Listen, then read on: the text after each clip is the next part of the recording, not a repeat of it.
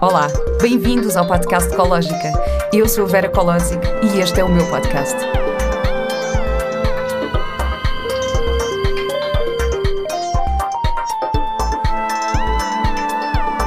Com o apoio da Pivita. Olá e bem-vindos a mais um episódio do podcast Ecológica. Hoje tenho comigo a Maria Palha, psicóloga e autora do livro Uma Caixa de Primeiros Socorros das Emoções e de Emocionar, Kit de Saúde Emocional para Famílias. Em 2017 fundou a Associação Be Human, com a missão de apoiar a sociedade civil a ser emocionalmente mais saudável através de ferramentas, programas e atividades que envolvam miúdos e graúdos a serem emocionalmente mais competentes, pois só assim é possível chegarmos a um bem-estar comum. Olá, Maria. Olá, Vera. Obrigada por estares aqui hoje. Obrigada eu pelo convite e por esta oportunidade de poder partilhar um pouco este, este percurso. Sim, este percurso e a tua missão, que eu acho que é super, super importante de, de partilhar. Bom, tu viajas pelo mundo desde 2006 e o teu intuito era eh, implementar programas de saúde mental em contextos de crise. Uhum. E hum, gostava de saber um bocadinho como e porquê é que começou essa tua jornada pelo mundo. Um, então, pronto, uh, a aventura começou logo a seguir ao curso. Inicialmente eu queria, acima de tudo, perceber como é que se vivia esta questão da saúde mental. Uh, eu já sabia que queria fazer psicologia, não sabia bem como é que queria exercer essa psicologia, como é que queria olhar e viver a saúde mental. Então achei que a melhor forma de o fazer era conhecer como é que se vivia e fazia a saúde mental pelo mundo fora. Inicialmente utilizei uma das, uma das ferramentas disponíveis para mim, que era o voluntariado, um, e escolhi Moçambique como a primeira opção. Um, a ideia era ficar três meses a fazer voluntariado dentro do Departamento de Saúde Mental de, do Hospital Central de Maputo com a diferença que quando cheguei fui convidada, havia uma das colegas, por sorte minha, ou bom timing, ou coincidência, uhum. sincronicidades, como quiseres, um, uma das colegas estava grávida e eu acabei por ocupar, ou ser, ser convidada a ocupar o lugar dela durante a baixa de, de maternidade. Uh, e em vez de três meses, acabei por ficar dois anos em Moçambique, Uau. a trabalhar com uma equipa de, de apoio ao, ao HIV-Sida e à doença crónica. Um, e pronto, neste tipo de contextos, quando eu cheguei, vinda e fresca de, da faculdade, eu queria era aprender. Um, e quando se chega a um ambiente africano, sendo ocidental, o intuito é sempre eles pedem, por favor, ensina-nos como é que se faz no teu país. e eu, a minha resposta automática era, não, por favor, vocês é que têm que me ensinar. Um, e então eu posso dizer que nesta primeira experiência uma das maiores aprendizagens foi de facto tirar os óculos ocidentais e começar a perceber como é que nós vivíamos e podíamos sentir-nos bem dentro das nossas áreas técnicas e profissionais. Um, a seguir a isto, optei por uh, fazer intervenções mais ao nível de, de contextos de crise humanitária.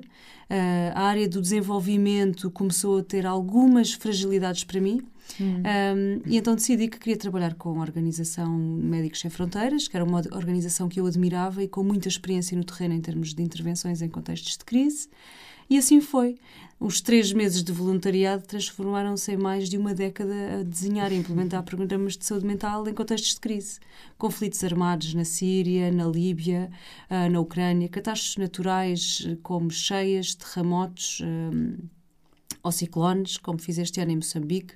Uh, Tiveste, passado. Estiveste lá o ano passado? Sim, o, o ano passado. Uh, com contextos de, de uh, de deslocados e, e, e, refugiados, como fiz no Sudão do Sul e na ilha de Nauru.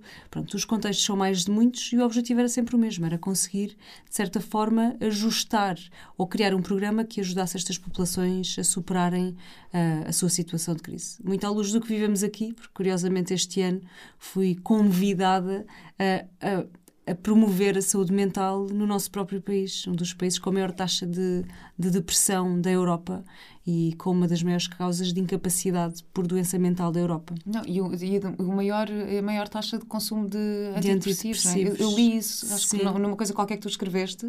Sim. E fiquei mesmo um bocado.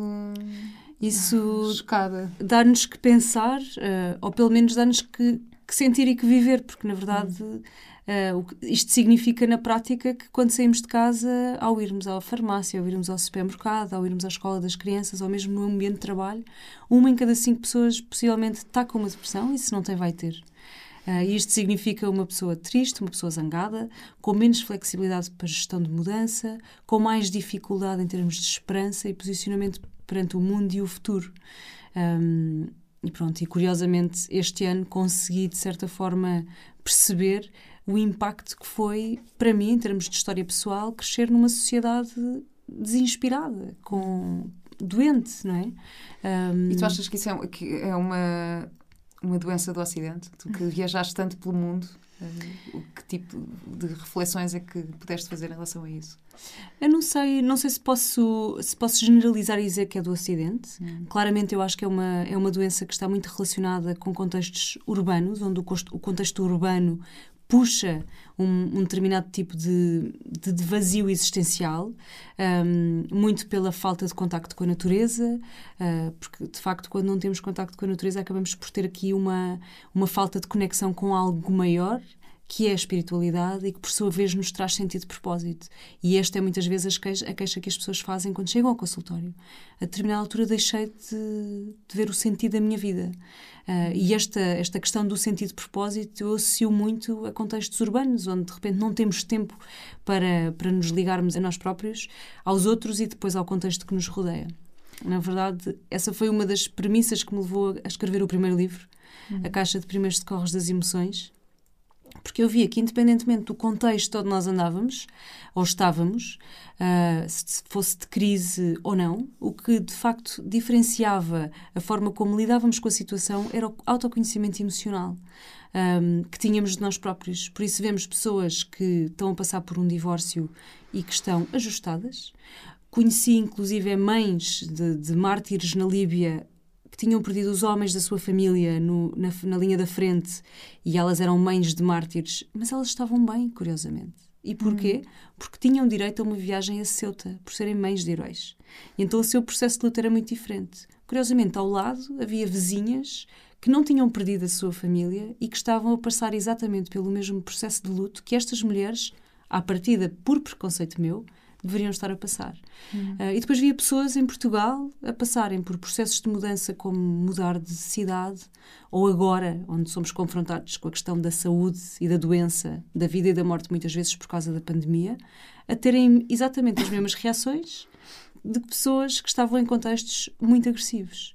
E, e na caixa de primeiros socorros das emoções a ideia era mesmo esta: era conseguir um, que as pessoas parassem um pouco para pensar sobre o que estão a sentir, ganhassem mais emocionário um, e conseguissem, de certa forma, ir fazendo o tuning com o que estão a sentir, porque é este autoconhecimento que nos dá, acima de tudo, mais um, uh, conexão com as nossas necessidades.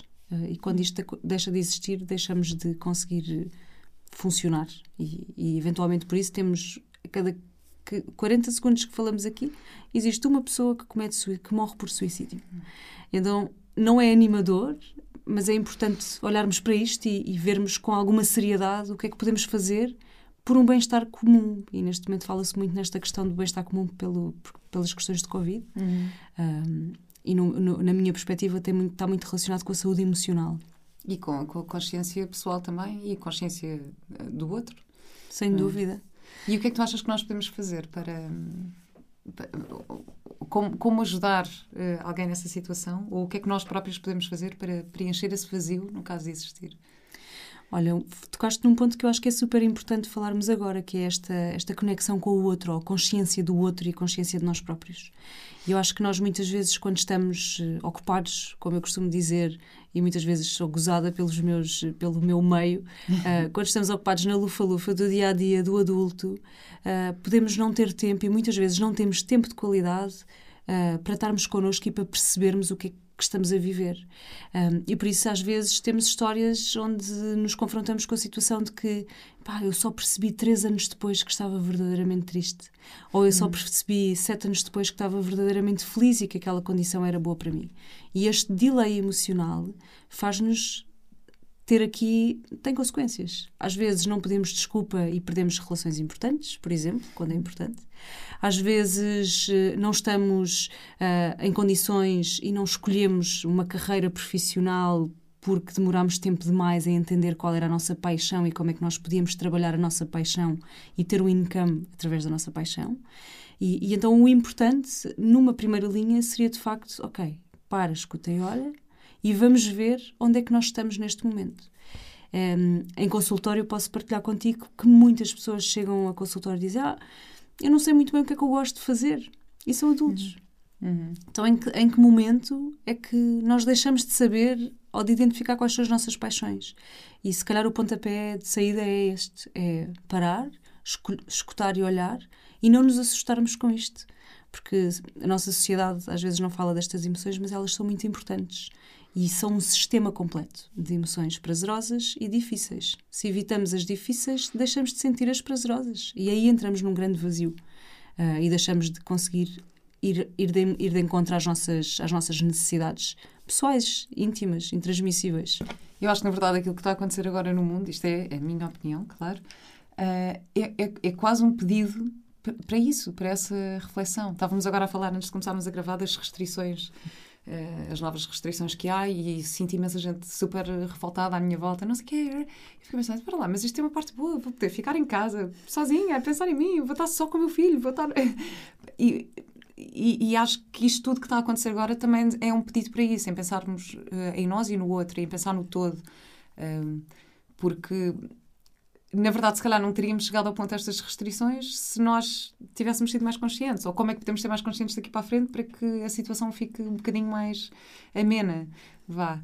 Um, e, acho que, que, o que está a acontecer é um bocadinho um, um pedido a essa, a essa reflexão. Claro que há muitas, muitas dificuldades associadas e muitos desafios, e, e claro que, obviamente, há muita gente também a passar por grandes desafios de saúde e financeiros, e que isto desestabiliza muito uh, emocionalmente. Mas tu falas também muito da, da importância da família e das crianças. Eu adoro que tu dizes que as crianças são os teus especialistas, que tu andaste pelo mundo e tu fizeste muitas perguntas a crianças em relação a esta questão do propósito. Uhum. O que é que mudava de país para país ou de contexto para contexto?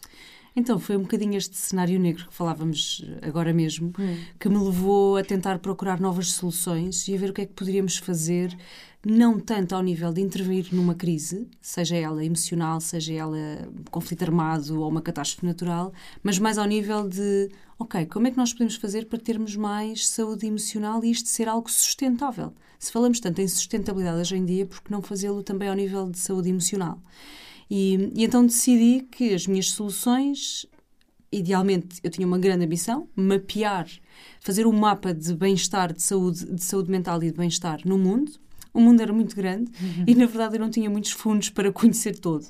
Mas, mas partindo daí, Uh, não me coibi de, de, sonhar e, de facto, identifiquei especialistas em três, três países diferentes. E os meus especialistas eu queria que fossem alguém com uma visão mais além, mas que também vivessem diariamente com estes, com estes adultos que estão zangados, que vão para a linha da frente, que estão deprimidos em Portugal ou tristes. Um, e então os meus especialistas eram crianças, e no fundo crianças porque são as futuras gerações, atuais gerações que observam e que veem as referências destes adultos no dia a dia e que têm muitas vezes que lidar com estas questões dos adultos. Um, e assim foi. E então a ideia de, de, de, criar um kit de saúde emocional com, estas, com estes especialistas uh, parte exatamente daí. Conseguir que estes especialistas que fossem eles a darem-nos as, a darem as soluções do que podíamos fazer para termos mais saúde emocional e conseguirmos lutar por um bem-estar comum. Porque claramente o que eu acabava por confirmar nas situações de crise, se fosse internacionalmente, fosse em Portugal, é que as pessoas acabavam por olhar para esta questão da saúde de forma fragmentada. Primeiro, porque a minha área é a saúde mental e claramente a saúde mental é o parente pobre da medicina ou da saúde. Depois, a nível emocional, as mulheres não trepam às árvores e os homens também não choram. Isto em termos gerais e culturais. Uh, e então claramente havia aqui uma série de lacunas e algo que não estava a bater certo, e eu queria que fossem estas crianças que vão, no fundo, apropriar-se deste mundo onde nós já vivemos a falarem sobre esta questão. Este, esta experiência demorou três anos e o livro foi publicado muito antes da pandemia. E, curiosamente, de repente somos convidados e fomos convidados ao longo deste ano a refletir exatamente sobre isso. Hum. A primeira curiosidade eram as crianças, as perguntas eram todas as mesmas, para os contextos, mesmo que os contextos fossem diferentes, uh, e as soluções eram encaixadas ou tentadas agrupar uh, por diferentes áreas. Um, a primeira coisa que percebemos é que havia uma enorme fragilidade ao nível de autoconhecimento emocional.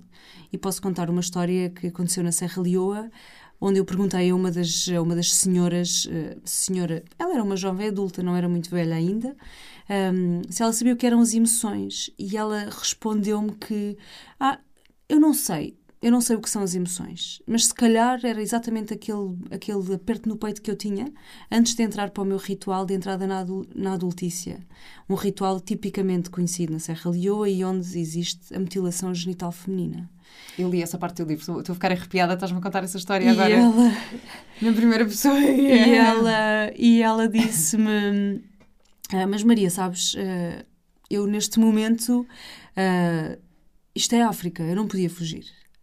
Um, e curiosamente, esta foi uma resposta muito presente em muitos outros países. Em Portugal, por exemplo, o Rodrigo, o Rodrigo tinha 7 anos e deu-me, quando eu lhe perguntei se ele achava que os adultos sabiam que, era as, que eram as emoções, ele disse-me que, que achava que não, porque se os adultos soubessem, os adultos conseguiam ter mais sonhos. E, e, este tipo de respostas, relativamente ao que, no, ao que nos ajudou a definir eh, a estrutura do kit de saúde emocional, foram muito comuns em muitos contextos.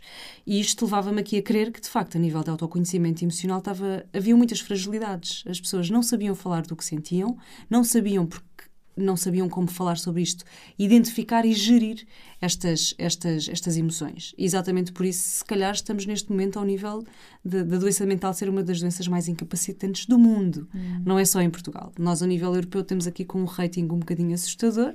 Ainda há esperança, porque podemos, podemos eh, cuidar melhor de nós, é o que isto nos mostra, mas de facto há aqui fragilidades. Um, a nível, por exemplo, da, da ligação com os outros no botão uh, foi-me sugerido, em relação aos adultos, uma das sugestões que foi dadas é que, que, nós olhássemos mais para, para o que nós temos em comum e não tanto para as diferenças. Hum. Porque se calhar assim nós conseguiríamos ter mais paz. Curiosamente, é uma das questões que temos hoje em dia no mundo, a maior taxa de, de, de incidência de guerras no mundo inteiro. Um, e depois do botão posso saltar para a Colômbia, onde me foi dito um, eu acho que os adultos deviam continuar a querer ser eleitos os melhores amigos do mundo. E não sei em que momento é que deixaram de deixar deixaram de querer ser, eh, fazer parte destas eleições. Curiosamente, também vimos isso no mundo. As intolerâncias, as questões da, da, falta de generosidade e de compaixão, a dificuldade que há em colaborar, em unir, em contribuir e em cooperar. E estas crianças, com perguntas muito simples, conseguiam dar respostas incríveis e de uma sabedoria que muitas vezes nós, porque não temos tempo uh, ou porque não é o momento, não conseguimos fazê-lo. Hum. Um, um, um, dos terceiros pilares que também posso partilhar aqui era de facto o sentido de propósito. Uh, o sentido de propósito, a pergunta que eu. Que eu e era por aí que, que, que se começava, em termos mesmo de, de questionário às crianças, era porque é que eles achavam que nós estávamos aqui, no mundo. E os pais, claro, perguntavam-me: ah, impossível, não vais conseguir. Primeiro, o que é que vais falar com os meus filhos, ou com, com a minha comunidade, ou com, com estas crianças? Depois eu dava o exemplo desta pergunta, e em todos os lugares eles diziam: impossível, as crianças não sabem responder a isto, nem eu sei.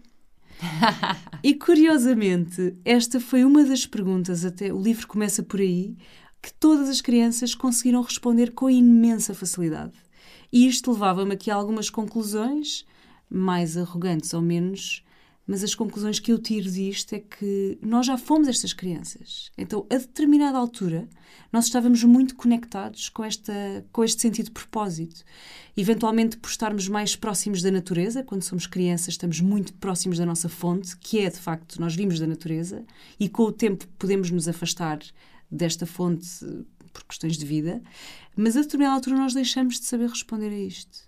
E quando é que isto acontece? Um, e, e, depois, pronto, este, as perguntas iam rodando várias áreas da, da, da saúde uh, emocional e, e do bem-estar e íamos recolhendo uma série de, de sugestões vindas destas, destas perguntas.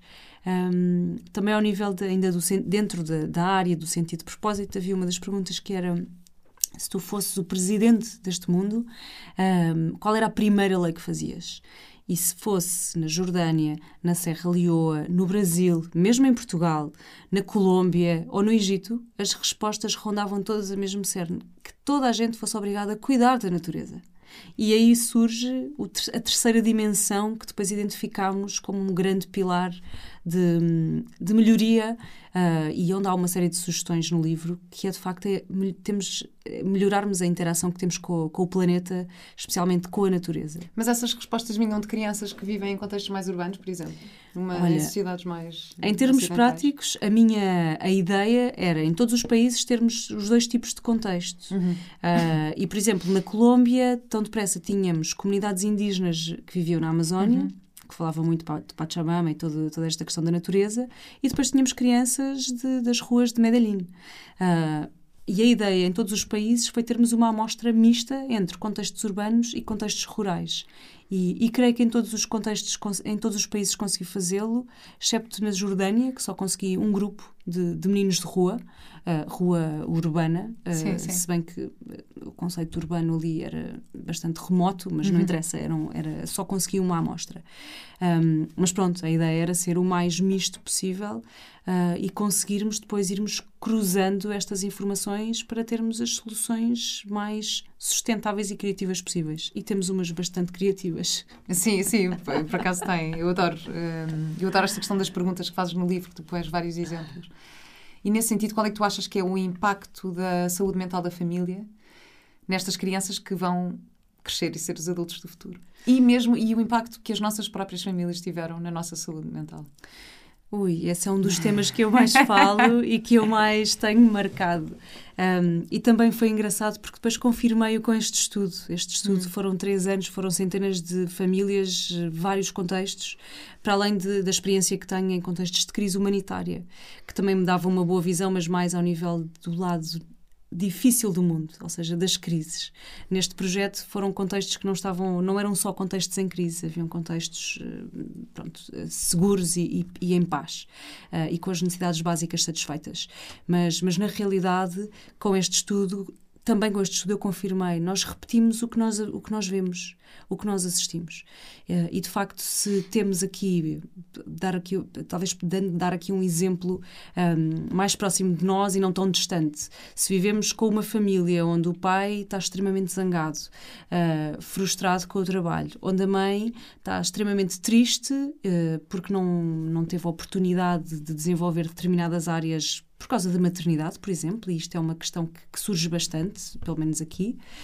Um, e de repente o adolescente, ou o irmão mais velho que é adolescente, até cresce e não tem apoio porque os adultos que estão lá em casa não estão disponíveis para ele. Uhum. De repente cria-se um sistema que dia após dia, segunda, terça, quarta, quinta, sexta, deixa de ter rituais de união de família, por exemplo, deixa de ter uma inspiração e um adulto que se torna em, em um corpo presente e não é um cuidador, alguém que não está emocionalmente disponível para apoiar e para cuidar, para satisfazer as necessidades daquela criança, e o próprio adulto não está disponível para si próprio. Começa a desligar-se. E num sistema deste, crescer num sistema assim, claro que influencia o tipo de referências que temos ao nível de, por exemplo, como é que eu vou aumentar a minha esperança face ao futuro, a forma como eu planeio, a forma como eu vou à procura da minha missão, do meu sentido de propósito, a forma como eu cuido de mim e, e mimo os meus amigos ou cuido dos meus amigos. E esta dinâmica, que acaba por ser extremamente importante, se não é introduzida uh, e treinada na família, acaba por se perder e de repente a criança que tem sete anos e que tem ainda um sentido de propósito, mais tarde acaba por ser um adulto que emocionalmente está desligado, que fica egoísta ou está intolerante, uh, agora com as novas regras, por exemplo. Uh, alguém, é muito comum vermos pessoas hiper intolerantes, outras mais tranquilas com as decisões. Uh, e isto tem muito a ver com o upbringing, com, hum. com, o contexto com que as pessoas foram trazidas. Ou não, ou com uma tomada de consciência já em adultos. Ou com uma tomada de consciência, com um de... percurso pessoal que já foi feito. Sim. Mas isto exige tempo. Porque o desenvolvimento, claro. Para conseguirmos ter desenvolvimento pessoal, nós temos que ter tempo e dedicar tempo a isto. É como aprender uma outra competência. Claro. E muitas vezes, ou porque não há curiosidade, ou porque ah, isso é uma coisa que é para um grupo específico, é só para as mulheres. Ah, não, isto é só para os sensíveis as pessoas acabam por não optar por esta opção. Mas de facto é importante e é preciso dedicar tempo. Sim, e quando não acaso, se faz esse trabalho. Uma das coisas que tenho aprendido e que, e que falo muito é a importância de cuidarmos de nós para termos capacidade de cuidar do outro. Sem dúvida. se eu, não, se eu não cuidar de mim, só que eu, durante muitos anos, Uh, eu sentia a culpa do egoísmo, uhum. sabes? Eu dizia, ai não, porque se eu não estiver só a pensar no outro e a fazer para o outro, se eu estiver a pensar em mim, eu estou a ser egoísta. Ou estou a ser, que não tem nada a ver, que, que não, estás só a ter autoestima, estás só a cuidar de ti para ganhares uma capacidade maior de empatia com os outros e de cuidar dos outros e, e, e saber qual é o teu limite e saber dizer quando não consegues ajudar ou quando não podes. Um, nós falámos nisto, por acaso, em relação à história do voluntariado, que também queria pegar por aí, porque voluntariado há muita gente que tem muita vontade de ajudar e às vezes não sabemos bem qual é a melhor maneira de, de fazê-lo. Uh, existe também um lado pessoal envolvido em que queremos fazer também para nos melhorarmos a nós e nos conhecermos como seres humanos. Mas há alguns desafios. Eu também te ia perguntar quais, são os teus, quais foram os teus desafios quando começaste a fazer voluntariado e o que é que aprendeste? Porque, na verdade, nem tudo é para todos. Sim, esse... Nem tudo é para todos. E eu fui... Uh, eu fiz voluntariado no Quénia. Uh, não foi muito tempo, foram pá, três semanas, duas ou três semanas, não, não foi muito. E fui num, num, num contexto... De, basicamente eram uh, meninos de rua que eram viciados em cola de sapateiro que é uma coisa super comum em África, não é? Como para não terem fome, cheiram aquela cola. E então era um centro de reabilitação de miúdos dos 9 aos 17 anos. Só que eu cheguei lá e aquilo. E eu achei, bom, eu vou chegar lá como voluntário, vão-me dizer o que é que eu tenho que fazer e eu estou disponível para fazer tudo. Só que eu cheguei e não havia nenhum tipo de estrutura. Não havia estrutura nenhuma, nada. Não havia ninguém começas a perceber que depois o administrador do, do, centro que põe o dinheiro ao bolso e está na vida dele e está-se nas tintas para os miúdos, começas a perceber que de vez em quando aparece um turista que oferece uma bola e passar dois dias eles não têm a bola porque eles não são ensinados a cuidar, portanto, depois existe ali aquela energia assim muito intensa e acabam por estragar aquilo que têm e não dão valor a nada porque não têm nada a perder. Isto foi uma coisa que, que que eu também fiquei, fogo, eles não, não, não há esse, sentido de, de, valorizar o dia a dia porque não têm nada a perder. Não se importam se, se, se ficarem cá ou se morrerem amanhã ou se que já tiveram histórias tão, tão pesadas. Isto para mim, eu cheguei lá e foi assim um, um baque. E depois percebi, ok, o que é que eu posso fazer para ajudar? E então eu comecei, com o meu conhecimento, imagina, de teatro e de. Uh, e da minha experiência profissional, de que forma é que eu podia ajudar. Então comecei a estruturar, tipo, não eram assim umas aulas, mas que não eram bem aulas, eram assim jogos exercícios e não sei o quê, com objetivos e com para conseguir uh, ocupar aqueles dias e tentar ensinar alguma coisa, sendo que não é em, em 10 dias ou 15 dias que eu vou mudar a estrutura, se aquilo não for continuado. E depois aquilo também causa um bocadinho a frustração, porque sais de lá e pensas, ok, eu, é aquele momento em que tu ou, ou, ou decides que vais dedicar a tua vida àquilo, ou vens-te embora meio incomodada porque pensas, ok, agora não, não, não tenho como continuar a ajudar, uh, ou pensas, não, vou pegar numa criança e vou patrociná-la para ela ir para um colégio e para não sei o quê, mas se não tiver lá ninguém a controlar, tu não sabes se isto vai de facto acontecer ou não, porque alguém pode roubar o dinheiro, alguém pode... Então isto foi assim, foi, pronto, foi uma foi assim um desafio uh, e, e, depois perceber que supostamente uma organização estruturada não é tão estruturada porque estás em África e as coisas funcionam de forma diferente. Como é que foram como é quais foram os teus maiores desafios? Um, olha o ponto de partida um, nesta questão do voluntariado cola um bocadinho com, com o tema uh, que estávamos a falar antes. Uhum. é o autoconhecimento. Uh, conhecer-te bem para saber quais é que são os teus próprios recursos, as tuas próprias ferramentas e quais é que são as, tu, as tuas necessidades. Porque num contexto tão diferente como à partida temos uh, da nossa casa, quando se vai para um, para um, voluntariado internacional, por exemplo, onde se muda de país, de cultura, uhum. etc., há uma série de necessidades que vão emergir muitas delas, se não tiveres consciente de onde é que estás e, para, e o que é que, quem és, um, de uma forma bastante lata, uh, podes não saber lidar com isso. E de repente ficas. Uh, podes, podes não ficar bem e uma experiência de voluntariado pode ter, que era para ser espetacular e que ter, ter uma série de. Uh, querias desenvolvimento pessoal, querias crescer uh, profissionalmente, querias desenvolver-te como, como ser humano, pode ter o impacto exatamente oposto. Por isso, o ponto de partida é de facto ter autoconhecimento e saber quem é que, quem é que és e quando. Um, e depois, um ponto muito importante e que eu sempre falo quando se fala, quando se fala em voluntariado é ter a capacidade de saber ajudar. Uhum. Um, ou aprender a ajudar. E isto significa o quê? Significa olhar para os projetos que estão no terreno, perceber quais são as métricas de avaliação de impacto, perceber que tipo de donativos é que são feitos e como é que eles são aplicados, perceber quais são as matrizes de, de intervenção no terreno, para depois conseguirmos identificar se de facto aquela posição de voluntariado se adequa a nós ou não.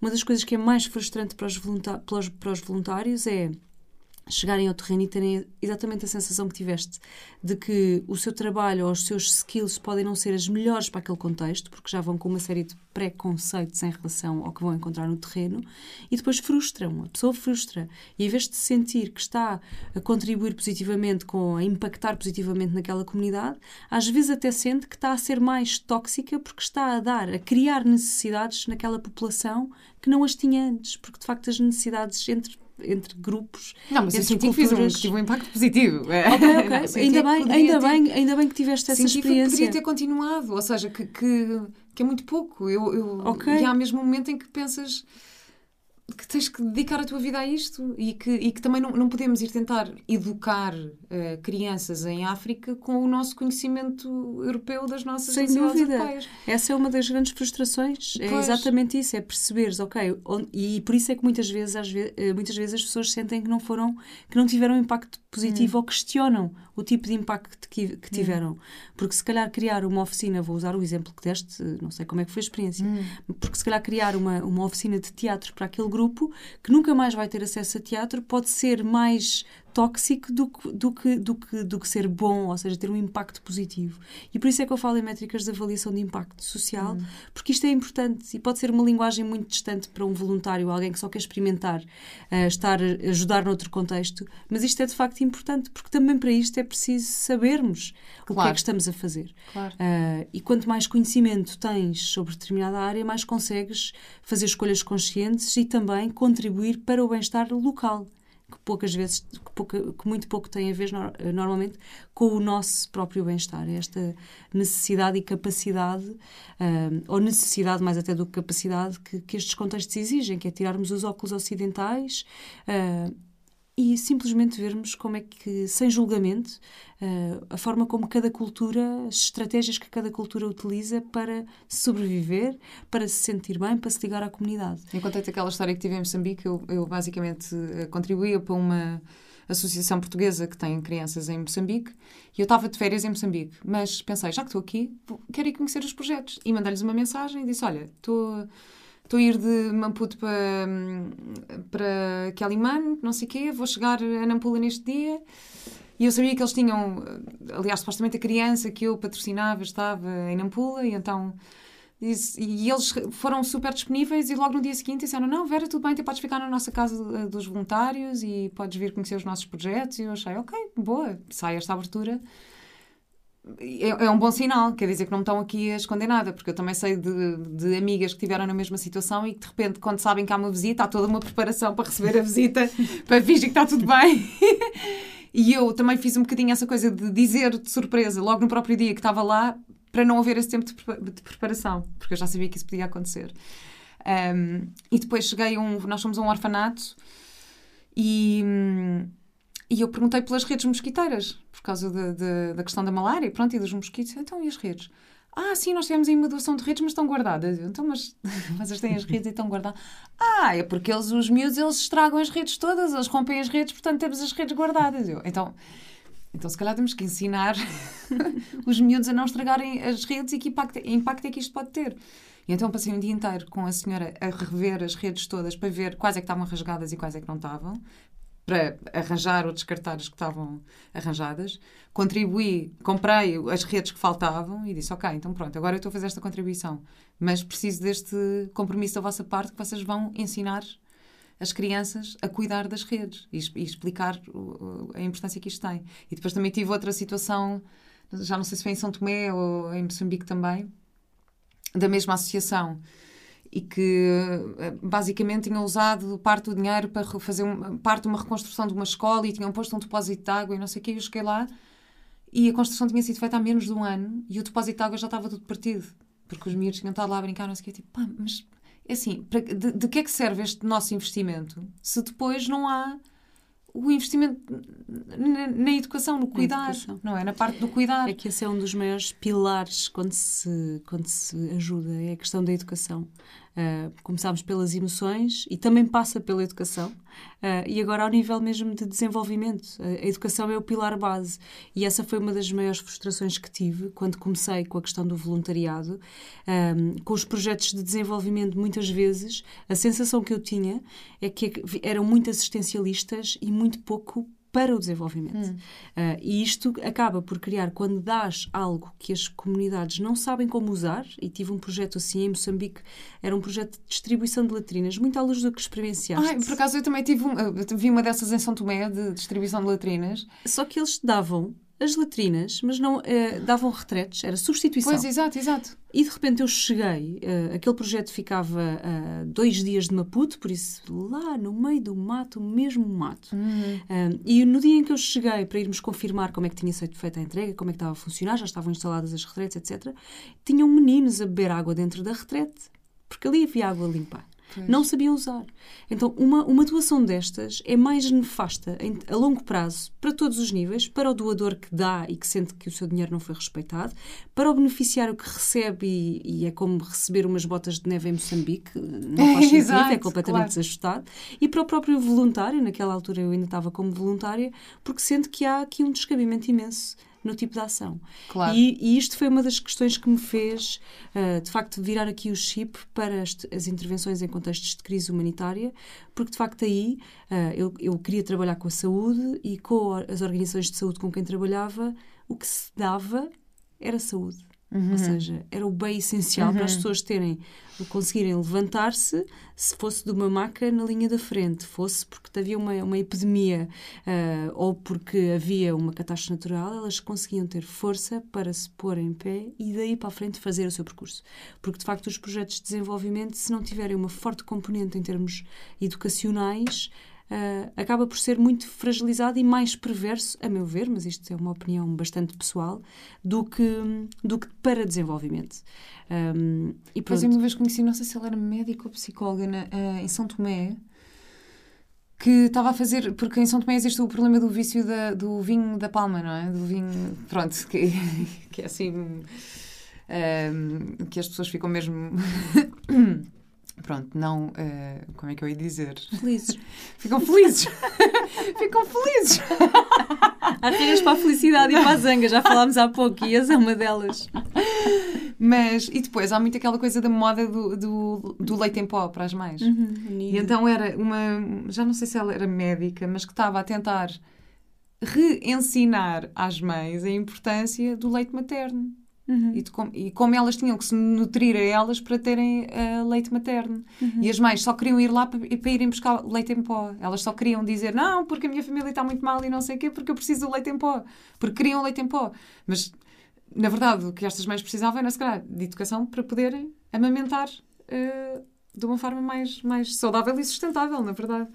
E essa desconstrução Portanto, é tão difícil no terreno e exige tanta, é. acima de tudo, de quem está a intervir, seja voluntário ou profissional, exige uma enorme capacidade de tirar os óculos ocidentais. Hum. Há imensos exemplos destes. Um, posso dizer que olha, na Líbia, uma das minhas, a minha tradutora, a Asma, ela estava com leucemia quando nós começámos a intervenção e ela disse-me que só não ia desistir porque queria me ajudar, uh, queria que eu uh, queria fazer parte do projeto para poder ajudar a comunidade dela. Caso contrário, eu iria desistir porque já não tinha medicamentos para a leucemia há nove meses. Hum. E eu tive ali num processo de tentar, de tentar basicamente conquistá-la, tens que ensiná-la os benefícios de tomar a medicação, o que é que poderia acontecer, falar das consequências e tudo mais e tentar promover ali uma mudança.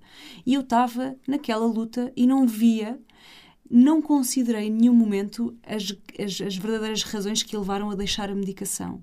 Uh, e isto foi porque havia guerra ela tinha perdido, mas havia motivações mais fortes, até porque ela já estava a trabalhar com a organização, uma organização de saúde, por isso seria fácil ela conseguir aceder. E, e na realidade, a determinada altura, ela disse-me: Eu, com esta guerra, as poucas hipóteses que eu tinha de casar desapareceram, porque todos os homens estão na linha da frente. Uh, eu deixei de ter um sentido para a minha vida. Oh. e, e eu estava ali tão focada, o meu foco era a saúde dela, etc. E estava a tentar ensiná-la, a passar-lhe uma mensagem dos benefícios de medicação e o trabalho que havia a fazer ali para conseguir mudança não tinha nada a ver com isso. Claro. Tinha a ver com este novo uh, ressignificar da vida dela e ajustar ao momento que ela estava a viver. No fundo, ela estava a viver um processo de luto, nem que fosse porque todos os homens da comunidade ou os potenciais noivos estavam na linha da frente. E foi quando nós conseguimos um, trabalhar isto, mais ao nível uh, terapêutico, embora ela fosse minha, minha tradutora, o trabalho, o trabalho de tradução, uh, imagino que, não sei se já tiveste essa experiência, mas estás 20, quando não conheces a língua, estás 24 horas com o tradutor, porque senão, ou tens o Google e pois, de claro, repente claro, tens claro, acesso à internet, sim, ou então sim, de sim. facto tens mesmo aquela pessoa. E, e, e, este trabalho foi feito durante imenso tempo e que terminou com ela a dizer-me: Ok, eu já sei o que é que eu preciso de fazer, eu preciso de encontrar um sentido para esta guerra. Então eu vou mobilizar os grupos de mulheres para nós começarmos a cozinhar para estes homens e eu assim vou também eu próprio encontrar um sentido para este, para este momento histórico. E foi aí que se deu a viragem. E muitas vezes, quando fazemos voluntariado, o foco é este. Ou quando se está neste tipo de contextos, tu tentas ensinar algo, mas as motivações estão um bocadinho debaixo do tapete e é preciso abrir, uhum. uh, tirar os óculos e conseguir uh, perceber o que é que está ali em questão. E às vezes não há tempo, porque se fica duas semanas, porque se fica pois. dois meses e a educação requer tempo, como a família. Claro. Precisamos claro. de tempo de qualidade para nos para percebermos o que é que está ali em questão, porque muitas vezes aparente, o, que está, o, que, o, que, o que parece engana ou não é o, o, que, está, o que está lá. Hum. Então, e o que é que tu achas que nós podemos fazer com os nossos filhos para, para criar? Tu dás algumas dicas aqui no teu livro e tens, ou seja, o kit também é muito prático, não é? Tu tens uh, sugestões de jogos e de como, como despertar aqui algumas, algumas coisas. Tu tens três capítulos que me chamaram assim muita atenção. Tens um que é os filhos da era digital, que eu acho que é uma grande questão agora nos tempos em que vivemos. Tens um capítulo sobre espiritualidade e tens um capítulo que é o reciclagem, a solução ecológica que não funciona. Eu acho isto muito, muito, muito interessante. Achas que isto são áreas em que devemos uh, influenciar uh, os nossos filhos para ficarem, para se tornarem adultos mais felizes?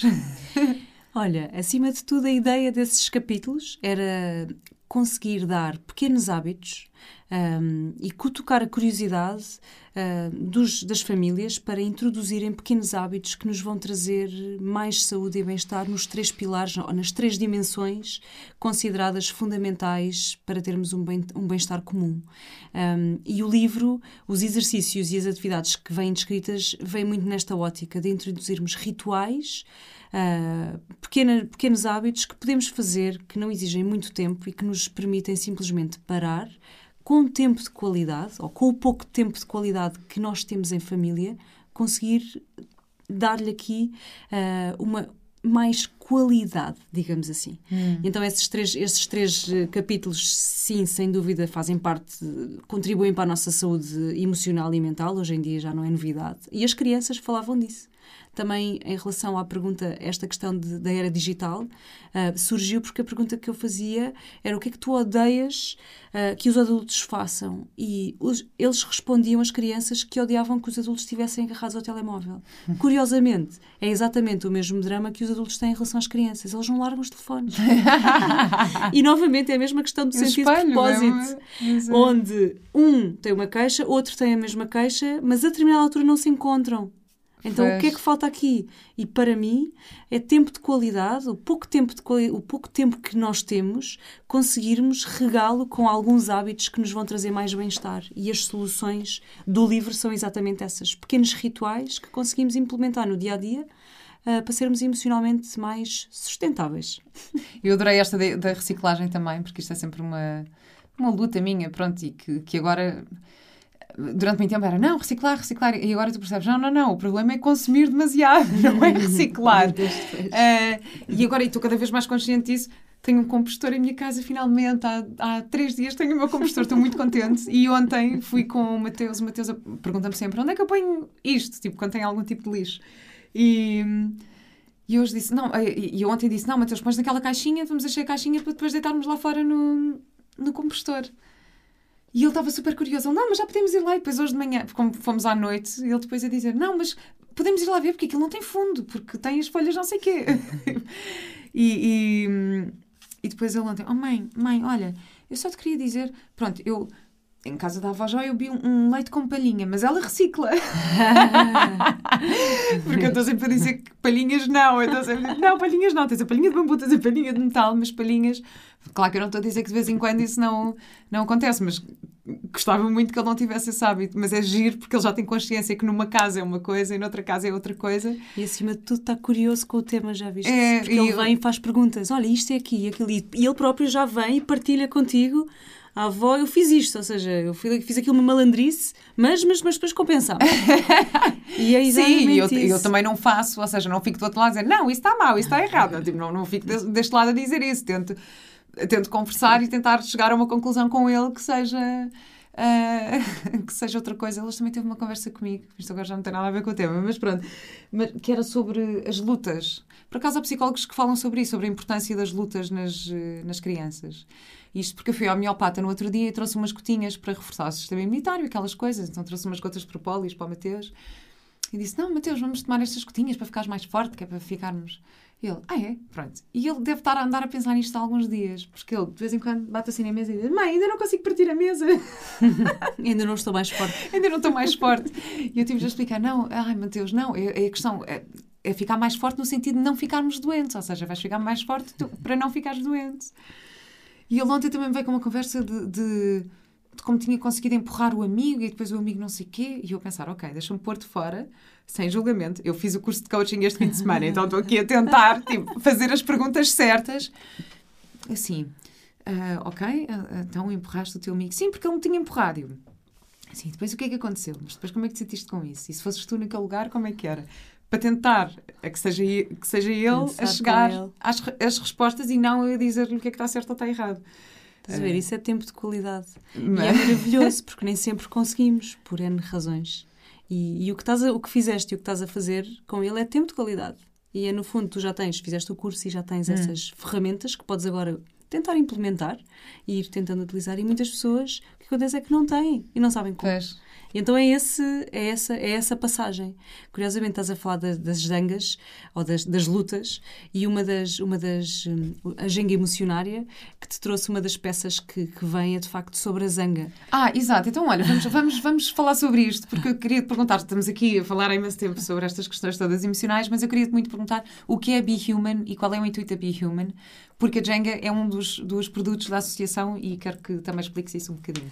Um, então, a, a Be Human surge depois desta investigação com as crianças. Uh, eu percebi que havia uma fragilidade que não era só nacional, que era internacional, e o objetivo era dar voz ao que estas crianças tinham sugerido. E, e o que elas sugeriam era, de facto, para termos mais bem-estar comum, temos que ser mais humanos, o que significa sermos emocionalmente mais competentes. E esta é, neste momento, a missão da Be Human, um, que é o objetivo é criarmos programas, uh, produtos, ferramentas, ações que ajudem a sociedade civil a ser emocionalmente mais competente, porque só assim é que vamos conseguir ser mais humanos. E então, neste momento, temos estes três produtos, que é o livro, um, temos dois livros, Emocionar. aliás, o Emocionar, que é o kit de saúde emocional para famílias, e a Caixa de Primeiros Socorros das Emoções. Um, e depois temos mais dois formatos um, que são lúdico-pedagógicos e que, e que são espetaculares, a meu ver. Um, um deles é a Jenga. E a Jenga emocionar, a emocionária Uh, a Jenga, por definição, é começar de novo e o que nós fizemos foi pegar nas peças da Jenga, que a maior parte das pessoas já conhece, e recolhemos as, suge as, sugestões, os desafios que estas crianças nos foram dando para, para pôr nas peças. Então, basicamente, transformamos uma jenga tradicional numa torre com 54 desafios e cada desafio tem um objetivo. Primeiro, dar a definição da emoção ou da competência que está a ser trabalhada e depois desafia o jogador a cumprir algo durante a semana seguinte. Hum. A ideia é que ao final do ano, se se jogar este jogo uma vez por semana em família, por exemplo, no final do ano vai conseguir desenvolver as diferentes dimensões da nossa humanidade. Hum. Um, e uma delas, uma das, uma das peças é de facto sobre a zanga, porque a zanga, as pessoas, há pessoas que ficam envergonhadas porque se sentem zangadas ou frustradas porque zangar-me é mau, uh, com todos estes preconceitos também que falávamos há pouco, mais dentro da área das emoções. E na verdade a zanga tem uma função muito importante de pôr limites, uh, de dar o um murro na mesa no momento certo, não é dar o um murro na cara da pessoa que temos à frente. e isto acontece muito nesta fase de confinamento. Uh, as pessoas têm que aprender a utilizar a energia desta zanga. Não, mas é que às tantas o Mateus estava-me a definir em que, em que zona é que a dizer, não, porque o Luca, o meu amigo deu-me um, um um murro na barriga, mas eu vou dar mais em cima, vou dar no peito, porque Pronto. ele estava a definir o sítio no corpo e eu a tentar pensar, bom, uhum, como é que eu vou. Como é que explorar eu sem julgamentos, é, ok? Como é que eu vou explorar vou isso? Exato. Exato.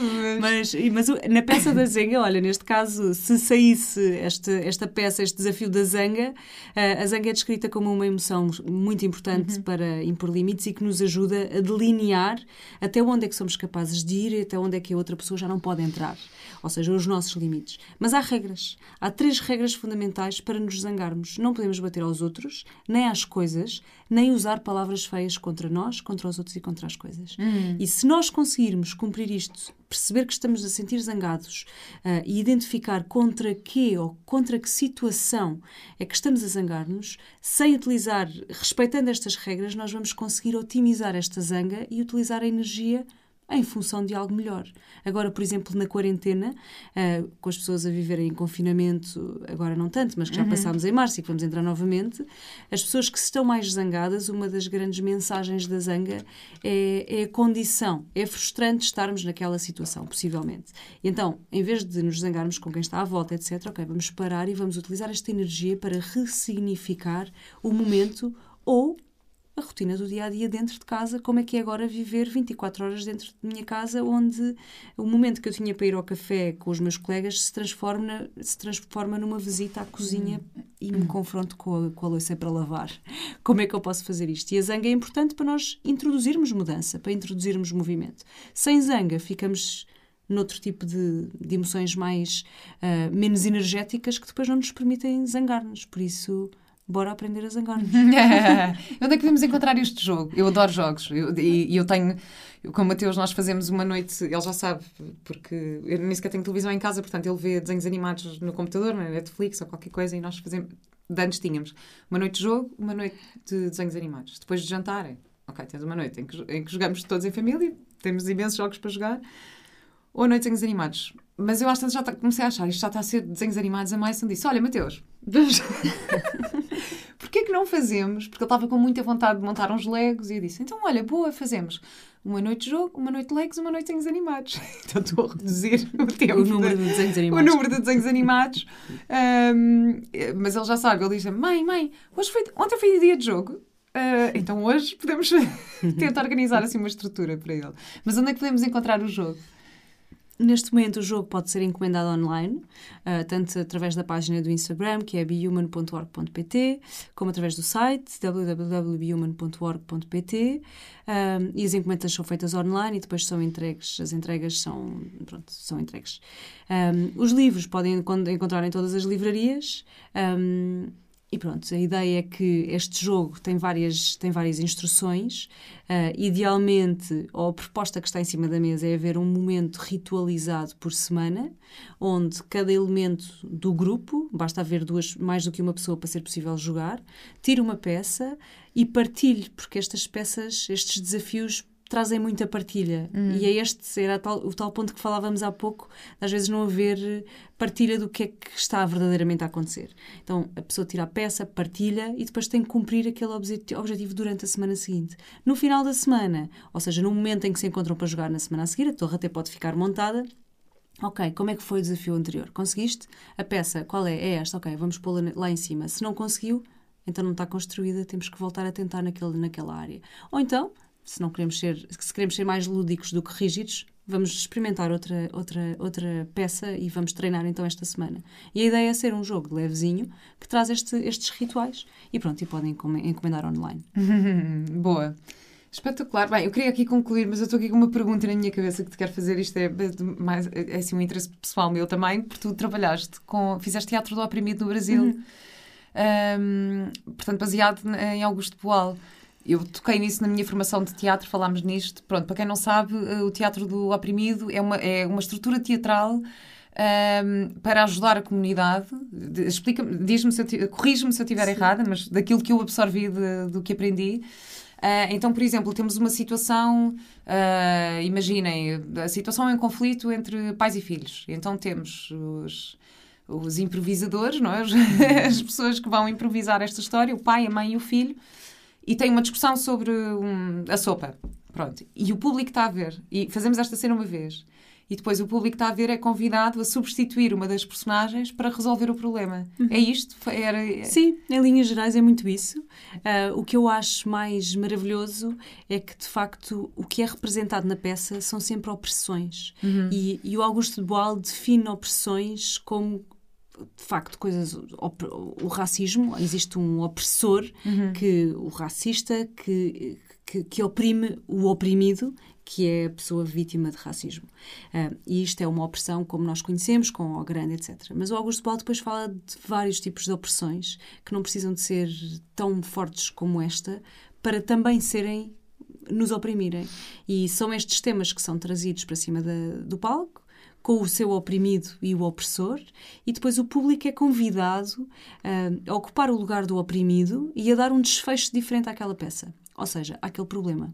Isto traz uma transformação social imensa, porque muitas vezes ah, nós vivemos coisas, mas só quando vivemos lá fora é que nos toca. Só quando nos vemos de fora, pois é.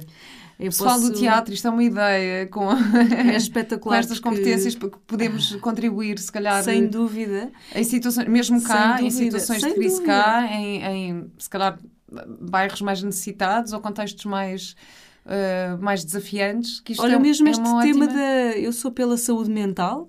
Uhum. Se alguém quiser fazer uma peça, tem uma série de opções que podemos pôr em palco e Ok. vamos sensibilizar a sociedade civil a ocupar aqui o lugar do oprimido, ou seja, da pessoa que sofre em silêncio e a dar um desfecho diferente para esta situação. Tenho imensas histórias, pessoal do teatro, vamos lá, posso-vos fazer aqui Então a vamos Maria coringagem. e vamos pôr aqui uma, uma Posso cena fazer. lombar. Tenho, tenho já a cena boa, ideal para vocês. A vantagem do Teatro do Oprimido é que legalmente as assembleias ah, já são, são obrigadas a receber, depois de haver uma apresentação da peça com X números de apresentações, onde houve um fórum e o fórum é o público que entra para dar as diferentes soluções, ah, ou seja, diferentes desfechos das- da, da história, estas soluções têm que ser recebidas pela Assembleia e têm que ir a votos. E foi assim que o Augusto Boal conseguiu fazer com que as mulheres no Brasil tivessem direito ao voto. Uau! Por isso isto é assim uma ferramenta de transformação social incrível e legalmente está legislado. Isso é Podemos incrível. mudar a lei. Vamos Isso lá. é incrível. Eu já estou aqui com ideias é de também fazer isto num ponto mais pequeno que é em casa. Que é tipo, não, a sério! Tipo, imagina, fazer uma brincadeira com o meu filho que é vá, agora vamos fingir que é isto ou aquilo. Se estiveres fora a ver, como é que podes entrar para resolver? Há uma Hum, série de técnicas e, e existe mesmo um, um livro do, do Augusto Boal que se chama um livro de- para hum, atores e não atores, Uhum. onde ele tem uma série de jogos que ajudam os próprios eh, atores a entrarem e a encenarem as diferentes opressões. Porque mesmo a própria estética do teatro do oprimido, a cenografia, Uhum. é muito diferente do teatro tradicional, porque a ideia do Augusto Boal era pôr, eh, era pôr pessoas eh, amadoras em cima do palco Exato. e conseguir que elas encenassem e encarnassem tão bem as questões, porque eram questões que tocavam profundamente nelas próprias porque era uma opressão social. Uh, e então este, este jogo, este livro tem uma série de jogos que podem, de brincadeiras engraçadas que vão uh, tocar estes Como é que chama o livro outra vez? É o livro do Augusto Boal e chama-se uh, Livros para um, Atores e Não Atores. O livro para atores Jogos, jogos para atores e não atores, isso, exato. Olha, aquilo que eu absorvi assim desta conversa é hum, que hum, para conseguirmos, que se calhar, trabalhar no sentido de construir uma sociedade com mais uh, saúde mental e felicidade, temos que primeiro cuidar de nós, cuidar das nossas crianças e, e cuidar da nossa comunidade. Uh, pronto, acho que isto foi assim uma lição. E para começarmos a cuidar de nós, há muitas coisas que podemos fazer.